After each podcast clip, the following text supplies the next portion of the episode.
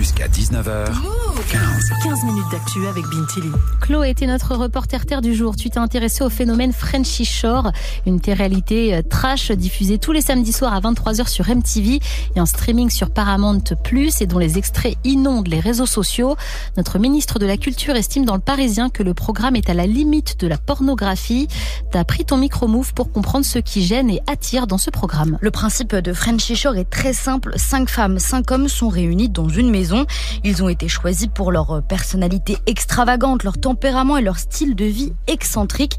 Le téléspectateur assiste à toutes leurs soirées, leurs embrouilles et surtout leurs relations sexuelles. Résultat, ça donne ça. Cara et moi, on a la dalle, on a toujours pas dans cette vie-là. On est vraiment en chasse. Moi, je suis le mec, j'adore la fête, je suis toujours partant, j'adore les femmes, j'adore le sexe. La tension commence à monter, je sens qu'elle est réceptive. Nico, tout d'un coup, il se bat dans ma tête. Je me dis, non mais vas-y Nico, pars pas. C'est peut-être mon seul moyen de quête dans cette maison. Frenchy, Frenchy Store, Store s'inspire de, s'inspire de l'émission américaine Bienvenue à Jersey Shore, un show que Thomas regardait en cachette la nuit quand il avait 12 ans dans les années 2010.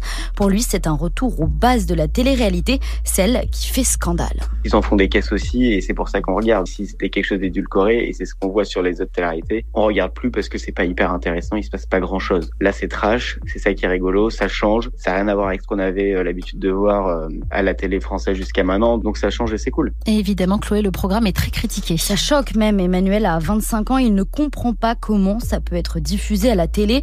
Il prend l'exemple d'un extrait. Un mec qui montre son sexe à deux filles et donc il est un peu flouté. Et pff, à la rigueur, bon, moi, c'est, ça me choque pas, c'est pas grave, mais ça me choque de me dire qu'on puisse voir ça euh, à la télé comme on veut, quoi. Et l'émission pourrait être interdite? Alors déjà, il faut savoir qu'au début du programme, un message de prévention est diffusé et le déconseille au moins de 16 ans. La ministre de la Culture, Rima Abdul Malak, elle veut des mesures plus sévères. Elle demande à l'ARCOM, le gendarme de l'audiovisuel français, d'agir. Pas si simple selon Virginie Spies, maître- maîtresse de conférences et analyste des médias. Normalement, il pourrait intervenir, notamment au titre de la protection des mineurs. Mais c'est que c'est l'éditeur MTV qui est établi en République tchèque et celui de Paramount en Allemagne qui sont normalement euh, responsables. Et donc, c'est normalement dans la loi le régulateur du pays d'implantation qui est compétent pour agir. En plus de ne pas pouvoir interdire Frenchy Shore sur le petit écran, impossible de modérer tous les extraits qui tournent sur les réseaux. Mais pour la journaliste Constance Villanova, spécialisée notamment dans la télé-réalité, ce débat est un peu hypocrite. Les ados n'ont pas attendu Frenchy Shore pour voir des scènes de sexe sur les réseaux sociaux déjà non floutées.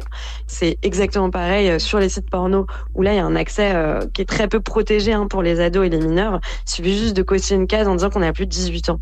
Là je trouve ça assez hypocrite de se centrer sur une émission qui est certes choquante et trash, mais euh, qui est diffusée à 23 heures avec un avertissement et une signalétique. Un avis partagé par Thomas, le fan du programme qu'on a entendu au début, et il tient même à mettre en avant les aspects qu'il trouve positifs dans l'émission. Par exemple, la diversité dans le premier épisode, Ouriel, une femme trans, fait son coming out. Déjà, c'est hyper bien vu par tout le monde. Et il y a un truc un peu con, mais quelqu'un qui dit, ah bah, elle, j'ai toujours envie de me la faire. Et quelque part, c'est un discours qui fait quand même du bien de voir un mec qui est hétéro, euh, qui va dire, bah, ok, c'est une femme trans, ça ne me pose pas de problème. C'est un discours qu'on n'avait pas jusqu'à maintenant et de se dire qu'on va montrer de la sexualité de, de personnes homo, de personnes trans, de personnes pan à la télé. C'est ça aussi la, la grosse force. Ouriel s'est d'ailleurs exprimée sur BFM TV. Pour elle, c'est une manière de faire passer un message, d'être libéré, d'être assumé, d'être bien dans sa peau, de faire ce qu'on veut quand on peut. Et de son côté, l'ARCOM a déjà été alerté plusieurs fois sur ce programme. On verra comment réagit le gendarme de l'audiovisuel. Merci beaucoup Chloé.